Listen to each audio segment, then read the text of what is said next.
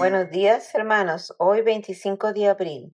Jesús moriría por la nación, pero esto no lo digo por cuenta propia, sino como aquel año era el sumo sacerdote profetizó que Jesús moriría por la nación, y no solamente por la nación, sino también para congregar en un solo pueblo a los hijos de Dios que están dispersos. Juan 11, 51, 52.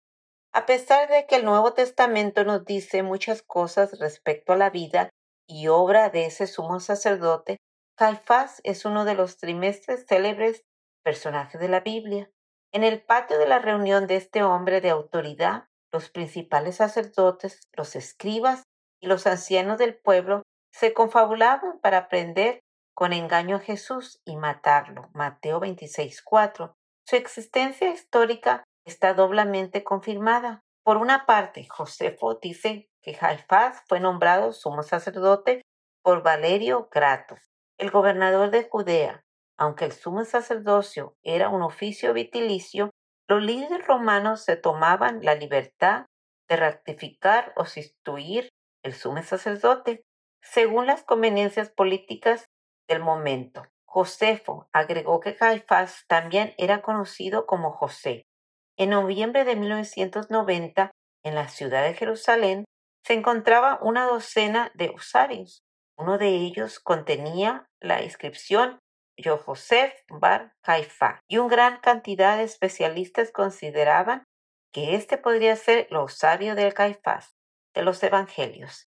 En el Evangelio de Juan, Caifás aparece ejerciendo una función profética. Una de ellas, Caifás, que en ese año era sumo sacerdote, les dijo, ustedes no saben nada, ni se dan cuenta de que nos conviene que un hombre muera por el pueblo y no que toda la nación perezca. Juan 11, 49, 50. Y en renglón enseguida Juan interpreta esta profecía.